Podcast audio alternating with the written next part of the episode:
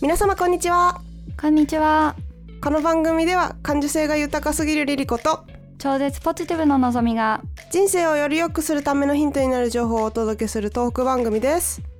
はいはい、えー前回に引き続き今週はお金のお話でございますイエイイエー イ前回は日本人の貯蓄額だったり年収の話をしたんですね平均とうんうかん中央値とかで、うんで今回はじゃあもうちょっと具体的にどうやったらお金増やせるかなみたいなうんどっちかっつうと節約の話でうんうん貯金どうやったら増やせるんだろうっていう話です。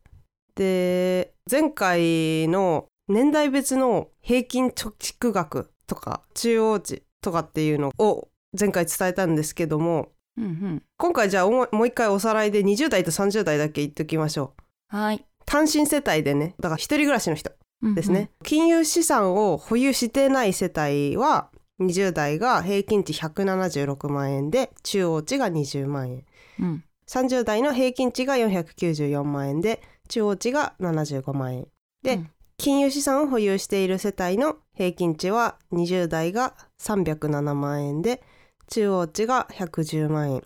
30代が平均値741万円で中央値が270万円ってことで中央値と平均値の違いとか前回話してるのであのわからないなーっていう人はそれを聞いてみてほしいんですけどで金融資産とかっていうのはまああの投資だったりとか株とかね投資信託とかそういう系のものを含んでるっていうことですね。で保有してない場合はもう純粋に貯金のみっていうことかなと思います。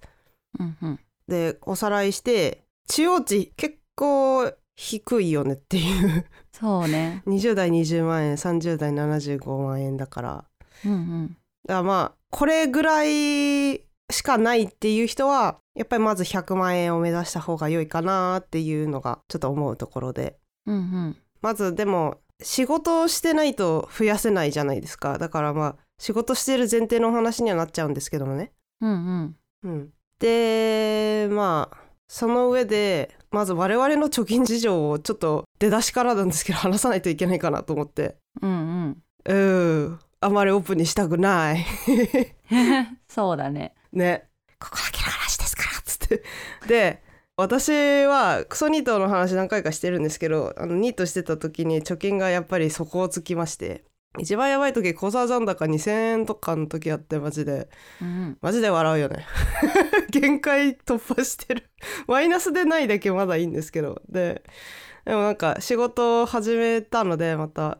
そっから1年で、まあ、前半は全然貯金とか何も気にしなかったんですけど後半でちょっとああ節約もっとゴリゴリにしようと思ってうん1年で200ぐらい貯まったのでうんガチればこれぐらいいけるかもしれない条件によってはねうんうんあとは年収とかによっても全然違うから何とも言えないんですけどただね年収1000万あったら200万なんて1年で超余裕だろうって話なんですけど私あいにく1000万プレイヤーではないのでまあ平均的な年収の話ですよこれは。うんただ家賃がまあ私は結構あの優位な立場というか家賃払ってないので、ううんんそこはだいぶでかいですだから実家に住んでるとかそういう条件だったらねやっぱりたまりやすいっていうのはあるんですよ。うんでそんな前提条件がある上でまあやっぱり私会社員として働いたことが今まで実はなかったので、まあ、会社で働いたことはありますよあるけどなんかあの会正社員っていうそのボーナスとかもらえる立場じゃなかったっていうのがあって結構ボーナスに妙な憧れがあったんですけど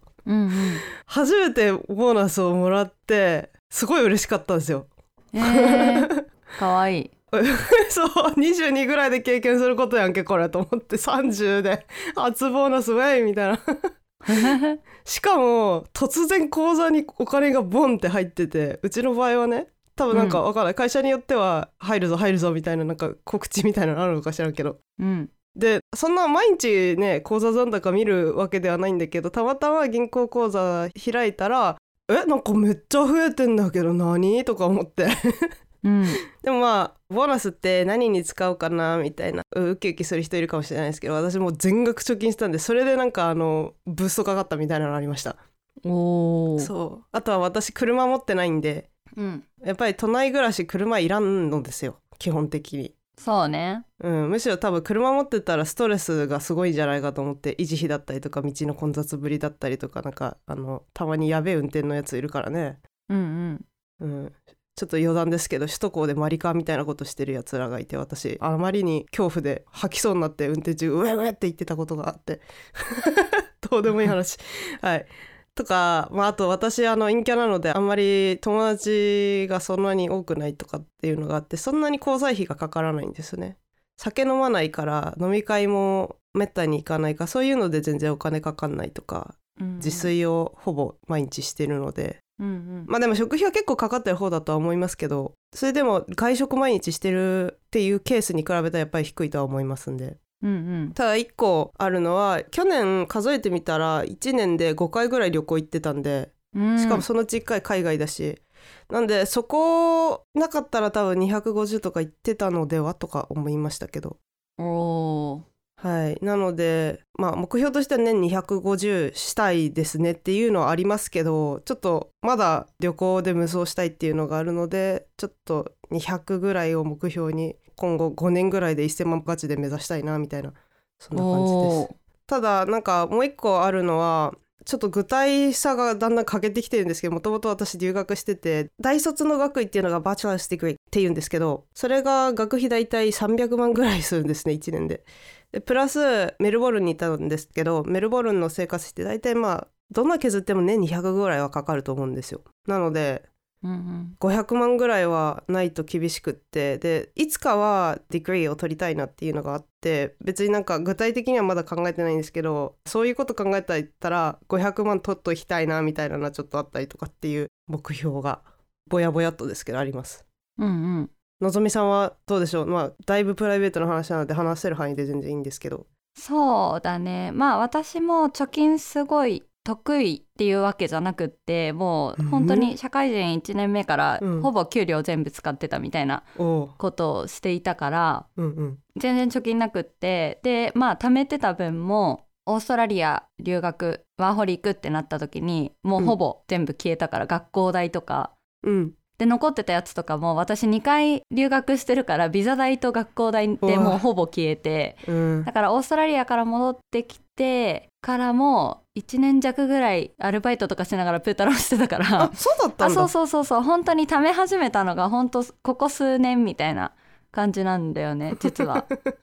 仲間で安心しました。あそうそうそうそう全然ここ数年っていう感じでうん まあコロナのこともあってあんまり家から出なくなったりとかうんうんしたらお金が貯まるようになってでまあお金とそろそろねちゃんと向き合わないと30超えたしねうんうんそうまあ30になる前とかにそろそろちょっと考えないとなと思って、うんちょっとお金の勉強をしてうんちょっとずつ貯め始めてみたいな感じかな。なんか勝手に私の中のイメージが出来上がってたんですけどのぞみさんは結構堅実な人で、光熱費の抑え方がえぐいから、うん死ぬほど金を貯めるのが上手な人なんだろうなとか勝手に思ってました。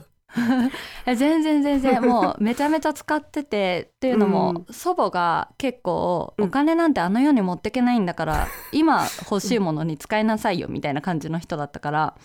くるまあでもそれがあったからこそ今生活できてるんだけど結構使ってて洋服とかも全然一着うん万するのとか普通に買っててすげえででもそこで投資があったから今でも着れるみたいな今全然服買わなくて済むみたあーいな。ねそうっすねそうそうそうそう、うんそういうのがあるからまああの、まあ、結果良かったんだけどうんそういう生活してたしうん人からの誘い全然断ってなかったからうん交際費とかも全然もうあれだったしそれこそ結婚式とか私1年で十何人20人弱とか呼ばれてたから 普通にお何ご祝儀貧乏っていう言い方よくないけど、うんご祝儀とかだけでね普通に60万近くとかやば交通費とかあったりとかして全然飛んでたからうん全然貯金してなくってでも貯金していこうってなって。うん貯金してってっていう感じなんだけど、去年1年で貯金した分の、うんまあ、半分以上は、えっと、ヨーロッパ旅行で使ってしまったのでおおそうだから去年はねあんまり貯金できてない額って言えないですかえ貯金した額うんは言わないいやわかりましたけど、うん最悪今ある仕事が全部なくなっちゃいました、うん全く収入稼げませんってなったとしてもうん2年ぐらいは暮らしていけると思おおめっちゃあるうぐらい大体うんうんうんざっくり計算でね、ありがとうございます。ねお金って大事ですよねやっぱ大事お金が全てじゃないけど、うんないとねどうにもならないこともあるしやっぱあった方が全然心のゆとりが違う 私はみんなそうだと思います あ本当に なくてもなんうかん全然豊かな方とかもいるからすごいあーね心広いなというか豊かだなって思うけど、うん、わかる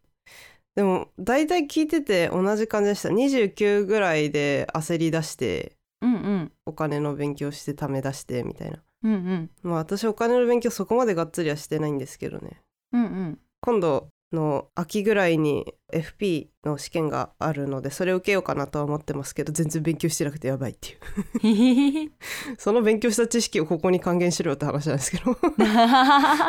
しばしお待ちを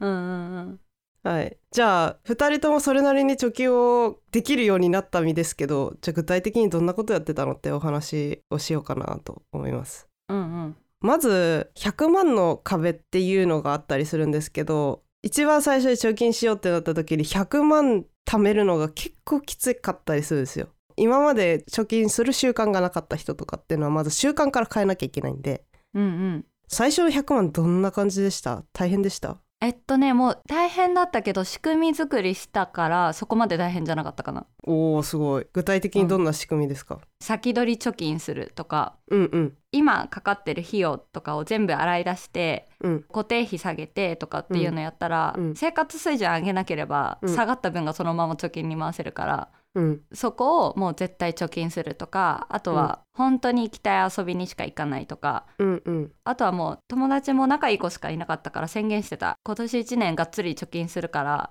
お ー遊びとかめちゃめちゃ断るけど誘ってって えへへ誘ってって言うんだあそう誘われないのも寂しいどけ ど誘ってみたいな行くんですかじゃあいや断る時もあるし、ええ行く時もあるけどそあーまあだいぶ厳しい基準でね判断してたってことですかうそうだねとかあの、うん先に誘ってもらっとけば開けとくみたいなもう月に何回とかもう飲み会も何回までとか大体決めちゃって、あーうんうんそうそうそうそあでもいいですねそれででも断るかもしれないけど誘ってって言って誘ってくれる友達が真の友達ですよね多分うまあそうだねまあそういう断ってもえ何なのって思わないし、うんうん逆に友達が本当にやばいっていう時とかは全然そのよ予算外とかでも全然行くからおそうういうもんじゃない友達って。そうですねすごい辛そうにしてるっていうことがあったらやっぱりその時は自分の事情とかよりも相手の事情を聞いてあげたいとか寄り添ってあげたいっていうのありますよねうんうんうんうんそう先取り貯金はマジでかいですねあとはうんまあ、私のケースもそうだしその一般的に何をややったらいいかっていうのをちょっといろいろと上げていこうかなと思うんですけどまず見える化するのが一番大事かなって私は思っててうん家計簿つけてない人いたら今すぐつけてください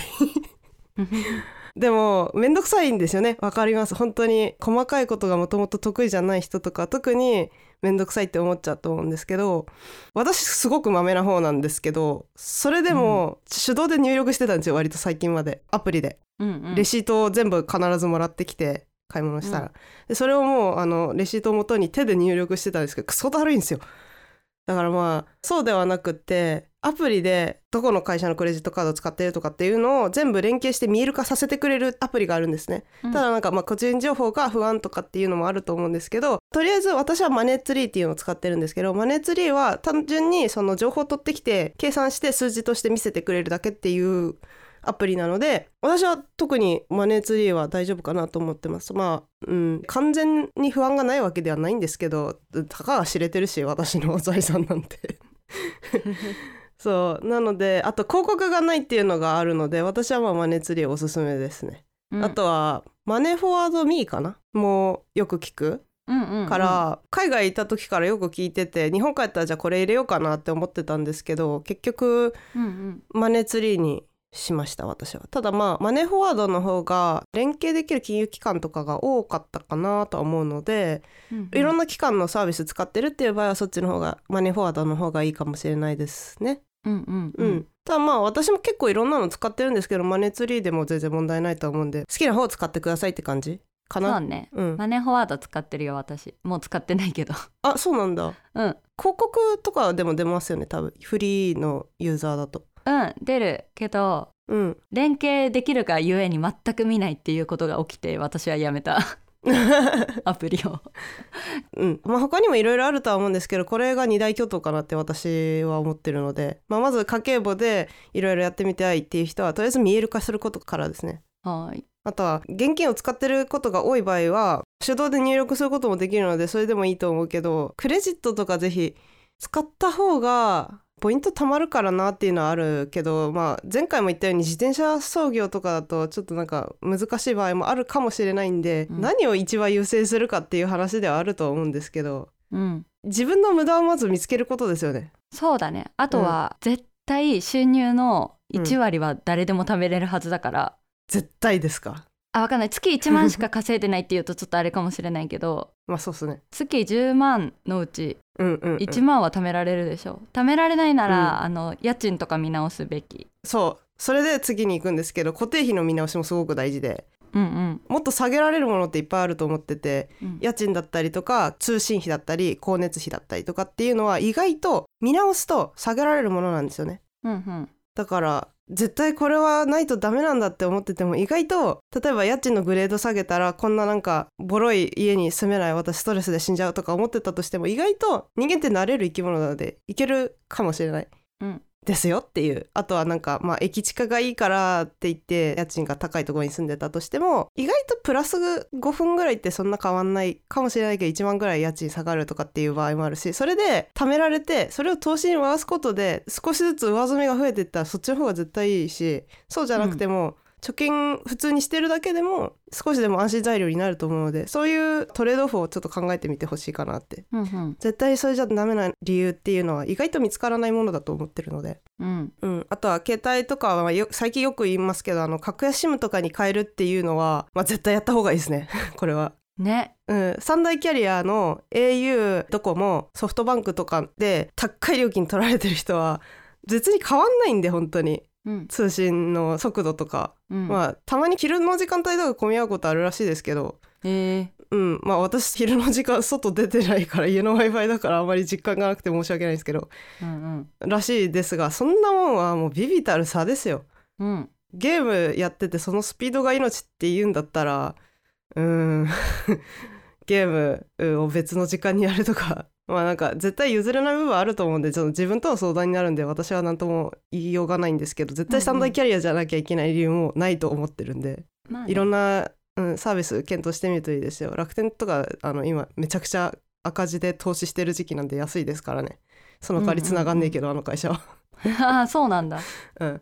ちょっと楽天はまだ私は候補に入ってないなすっげうえん宣伝されるけどね、うんうんうん楽天のサービス今もう全力じゃないですかピンクピンクピンクであそうなんだ全然見てない広告私は楽天のポイ活やってるからもう毎日嫌でも目に入ってくるっていうあそうなんだそう楽天モバイルピンクなんですごいですよカラーフィルターかけてるだからもう疲れるから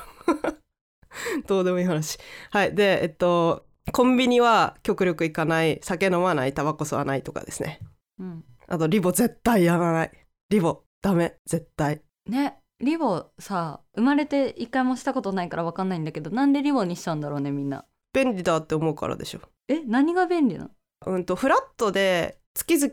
じゃあ30万の買い物したとして次々1万しか払わなくていいよってなったらえ便利じゃんってなるなるんですよ心理的にへえ人によっては。 そっかそっかだけどその裏にどれだけ自分が損をこくかっていうのをちゃんと見られる人ってのはリボやらないんですよ。うんというか自分の貯蓄自分が持ってるお金以上の買い物は絶対しちゃダメですよ間違いないやっぱり世の中物を売るのが上手い人たちで溢れてるので言葉巧みに絶対に買わなきゃいけない理由っていうのを言って説得してくるわけですようんうん絶対買わなきゃいけないものなんてほぼないですからね生命の維持に必要な食べ物ぐらいですから ぶっちゃけあとはもう見栄だったりとかそういうのをくすぐってくるだけです マジでそうだと思うまあインフラは大事だよやっぱりあのだから水道光熱費食費あとまあ携帯もなんかインフラの一部ですもんねもうもはやだからまあそれぐらいですよ本当に必要なのそうねまあ、うんあと携帯とかってちょっと戻っちゃうけど、うん電気代とかとセットで安くなったり家の回線とセットで安くなったりするからうんね、うんうんうんあそっかそっか私ちょっとそれやってないんであんまりわかんないけどうんうんまあ外で動画見なきゃいけない理由もないかもしれないし私は通信に関してはもう死ぬほど貧乏なんで一時期月2600円とかでやってたからねうん、あ私も今そんなもんだよ全然1000いくらとかえ w i f i はああ w i f i は全然あるごめんそう w i f i 含めて2600円で携帯1年間ゼロだったんでタダだったんで、えー、安っ 安ってかもう限界突破してますよね それぐらいは私ケチで削るとこゴリゴリに削ってたんですごいうんだからその代わり w i f i は遅くて結構支障出てますけどうーん何をどこら辺のレベルまで妥協できるかって話ですようんうん極端な例ですからこれは別に見習いたいって思ったら見習ってもいいですけどやらなきゃいけないわけではないですからねうんううんん。まあでもリボは絶対やっちゃダメですよ。あとはあのーあ自炊自炊はでも結構その生活スタイルによるからこれを絶対やるとは本当に言えなくて仕事の時間が長いとかっていうのでもう物理的に無理家帰るなら寝るだけみたいな感じの生活スタイルだったらやっぱりね料理なんてしてる時間ないと思うんでうーん、転職を考えるとか違う選択肢が見えてきますけどね。そうねうん、スキル磨くとかねまあいろいろ事情があると思うので本当にやっぱり自分で最終的に判断するしかないんですけど、んんまああくまで例としてねあとは私の場合はですけど服年に1回とか2回とかしか買わないかな気づくと5年ぐらい着てる服ばっかでうん結構お気に入りの選手で固めてるんですけど別にそのお気に入りの服が高くて質がいいかっていうと微妙だったりするんで穴開いてでそれを修理に出して縫ってもらうんですよ。 でそれでもまた穴開いてあもう諦めたって言って 捨てるみたいなえー、結構貧乏くさいことやってるかもそうもっと高い3万円ぐらいする服をなんかそれこそ10年ぐらい着ましたですけどねうん靴とか今13年ぐらい履いてるやつあるからねドクターマッチ死ぬほどボロい ボロくなってしまった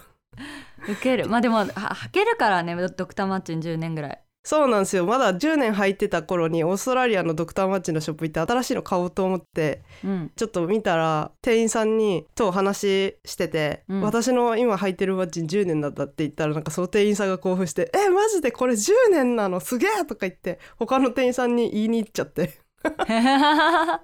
でなんかめっちゃ仲良くなったっていうのがありましたね昔 懐かしい未だに履いてますよ3年更新しましたよすごい私はもう今年10年履いたスタン・スミスとおさらばしたよ、いやもう捨てたいんで新しいの買おうかと思ってるんですけど今度なんか貧乏症が出てきちゃってここまで貯めたんだから一銭も使いたくねえみたいな心理になっちゃって ええちょっとね欲しいものはいろいろあるんですけど財布の紐が固くなりすぎてます最近うんうんうんやばいただまあ旅行にはめちゃくちゃ金使うかもしれんうんうん今年も海外行きたいしそこが一番お金かかるかな私はうんそうあと食費もひどい時月6万とか自炊でですよかかってたけどえ オーガニックのものとか買いすぎてたんですよね多分え私結構オーガニックのもの買うけど全然2万以下だよどういうこっちゃ何買ってたんだろうね私、まあ、多分量が多かったんですよね多分それであーもしかしたら消費しきれてなかったとかあーあでもお菓子とか買わないでしょまあその時は買ってなかったかなほとんどうん何にそんな金使ってたんだろうな多分フルーツとかめっちゃ買ってたのかもフルーツ高いからあうんうんまあこれこれ本当に参考にならない話ですね 食費は今もう4万5万ぐらいしちゃうんで月2万ぐらいに下げたいですね私もーすごいね自炊で5万ってすごいねいやマジで参考にならないねごめんねあの自炊じゃないなんかたまに中食みたいなのしちゃうからななんとも言えないお惣菜買うの最近多いからな仕事始あめあーてそかういうらことかうーんよくない自重しなきゃいけないあと自動化っていうのも結構ありますよね積立 NISA とか来年から制度変わるんでまたこれも別で取り上げたいなと思ってるんですけどそういうのうんうも始めて、もう勝手にお金引かれてそして勝手に積み立てしてくれるとうんこれはもうやったもん勝ちだと思ってます正直やっぱり投資なんで元本割れのリスクはあるけどインデックス投資ってかなりリスク低いんでねそうね月1万やるだけでも変わるからそれがさっき言ったその家賃ちょっと減らしてその浮いた1万円を積み立て NISA とかに出したらいいんじゃないみたいなっうんうんていう話なんですけど、まあ、まずは知ることからなんですよねやっぱりこれも何回も言ってると思うんですけどうんうんそういうのがあるっていうのを知った上で勉強するっていう意識を持たなかったら多分搾取されるだけなんですよ基本的に。そうね残念ながら資本主義って結構本当にそういうシステムなのでうん無知な人間は搾取されるっていうシステムになっちゃってなかなか世知辛いですよねそうねうんでもやっぱりお金があった方が安心材料にあるしそれでもうまいこと騙して詐欺とかに引っかかったらその頑張って貯めたお金が一緒にしてなくなるとかっていうのもあるので常にリテラシーを高めていかなきゃいけないっていうのはあるんですけどうんうんまあこれぐらいかなうんうんやっぱり大きな支出であればあるほど見直すとそのリターンが大きいのでやっぱり固定費必ずかかるから、うんうん家賃だったりとか光熱費とか通信費とかそこら辺を見直すだけでもだいぶ変わってくると思いますあとは見える化もだいぶ意識変わるので、うんダイエットとかと同じですよ、うんうんカロリー収支つけるとわこんな食ってたんだとかうん体重つけるようになっただけでも意識変わるのでやっぱり人間って視覚的な生き物なので数字で把握するとやっぱり意識変わるのでまずそこからやってみてほしいですねうんうんじゃあ最後に貯金のメリットをちょっと話ししようかなうん貯金のメリットってのは例として、まあ、3つ挙げたいんですけどまず1つ目が急な出費があっても対応できる、うんさっき言ったあののぞみさんも言ってた観光総裁とかって結構ねお金飛んでくけどそんなの自転車操業的に生活してたらご祝儀とかそんなね何万も出せないじゃないですかうんせっかくの大事なね友達の人生の角で祝ってあげたいじゃないですかうんとかね自分の大事な家族が亡くなってしまった時とかもそうでしょうけどっていうことですね次が将来的にかかる大きな出費に備えられるうんで人生の三大資金って教育資金住宅資金老後資金って言われてて例えば子供いるっていう前提ですけどうん子供生まれたらやっぱり教育にすっごいお金かかるんですねうんであとは家買うってなったらやっぱりそれ人生の中で一番大きな買い物って言われたりするのでそこもかなり大きな額だし、あとは働けなくなった後定年後の老後資金っていうのもまたでかいんですよね。うんまあ今人生100年時代って言われててたとえ定年が70になったとしても30年生きるんですよ。30年無職ってとんでもなく長くないですか ねでも楽しそう30年間仕事せずにさ 出たよポジティブ。ごめんごめんいやーでも私逆にネガティブになっちゃってえーそんなに30年も生きたら2,000万で足りるわけないやんみたいな とか思っちゃってましたけどちなみにちょっと教育費に戻っちゃうんですけど子供一人当たりの教育費って うん例として全て公立だった場合ね幼稚園から小中高全て公立だった場合は574万円でうんで逆に幼稚園から小中高まで全て公立だった場合って1838万円かかるんですよ。わ令和3年度の学費なんですけどこれは多分うんうん学費も上がっていくって予想をするともっとかかる。おでしょうねうんでプラスこれ大学抜いてますからね。大学めちゃめちゃ高いもんねそう大学は国公立が4年間で480万円で私大文系690万円で私大理系820万円なんでもう最高額のね全て私立で幼稚園から大学までフルコンプすると1人でですようん2700万かかるんですよ。ありが とう両親ありがと あ そっちか。いや、わかります、わかります。で、これだけじゃないですよ。子供ってほら、養育費ね、必要じゃないですか。お金かかるわけでしょ。食費とか、ううんうんおむつとかもそうだし、まあ、お洋服とかもそうだし、いろいろお金かかるんですけど、うんそれが2000万円。プラスでってことそう、プラスなんですけど、しかもそれ実家暮らしの想定ですよ。一人暮らししたらプラスでもっとかかりますからね。だから、養育費2000万プラス、全部私立フルコンプすると4700万円かかるんですよ。実家暮らしでも。いやーやばくない 子供向きなくなっちゃうよねこれ前回のディンクスの話とちょっとかぶってくるけどいやーマジでなんか親ってさ金ないっていうイメージがあんま私はなかったからおお金ってどっからか湧いてくるんだなぐらいのなんか 自分がそんなにお金かけてもらってるって感覚ないじゃん学校行ってるとかそれがどれだけかかるかっていうのも分かんないしその収入をどれだけけ頑張らないと得られないのかっていうのも働いてみないと分かんないわけじゃんうんだからすごい漠然としてたけどなんかやっぱ湧いてきてるわけじゃないんだなってすごい思うよねなんかちょっと言い方すげえ なんかあのアホみたいになってるけどやっぱ両親の努力があってだったんだなって思う本、ね当に本当覚悟いりますよ子供産むのってねありがとうそうでもなんかこれがその今結婚してる夫婦が聞いててそれでうわ子供産むのちょっと躊躇するなこの額はってなっちゃわないように一応出産育児一時金とか今年の4月から始まった手当とかもいろいろあるんで、んんそういうのを活用するのも全然ありだと思いますしさっき言った4700万ってあのマックスの金額だから、うん全部効率だと1,000万円ぐらいなんで、うんうんそこまでうってならないでほしい あんだけ言っといてあれですけど。で貯金するメリット最後が心のゆとりが生まれて人生の質が上がるっていうことですね。これアメリカのハーバード大学の研究があって人はお金に余裕がないとあの脳の判断能力が鈍って IQ も低下するっていう結果が出てるんですよね。 えーだから本当にその日暮らしが全く悪いっていうわけではないんですけどそういうふうに余裕がないとその不安とか心配の方に脳のメモリが取られちゃうっていうのがやっぱあるみたいでそれによって考える力がちょっと下がっちゃうっていうのがあるらしいのでやっぱり貯金するに越したことはないと思ってます。うんうんうん、ということで、まあ、結構やっぱりメリットあるね貯金はっていうことで理解していただけたら嬉しいですね。うんはい。ただ最初になんかのぞみさんがちょっと言ってたそのお金少なくても幸せに生きられる人もいるっていうのもあるので年収90万円で東京ハッピーライフっていう本結構なんか紹介してる人がいて私もうんうん読んではないんですけどなんかちょっと概要をさらっと見た程度なのであれなんですけどその自分がね生きていくのに必要なのが、まあ、月6万ぐらいだとしてそれよりちょっと多いぐらい月7万ぐらいでゆるっと仕事してあとはのんびりお金を使わないでゆっくり暮らしてるみたいな人もいるのでそういうのがいいかもっていう人はそれでもいいと思います。うんうん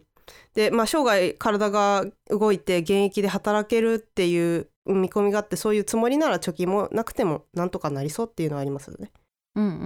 うんうん、なので、まあ、最終的に何を選ぶかっていうのはうん人それぞれなのでうん絶対正解っていうのはないと思います。うんうんまあダイエットとかもそうだけど貯金も一緒でうん自分の中で貯金っていう優先順位を上げたら絶対できることだからうんうん決めるだけ、貯金するって決めるだけもそうですね、うそうコツとかもまああるけど、うん決めるだけだと思うよ。 うん、なのでまあ最終的に自分がやりたいって思ったら溜まっていくと思いますよっていう。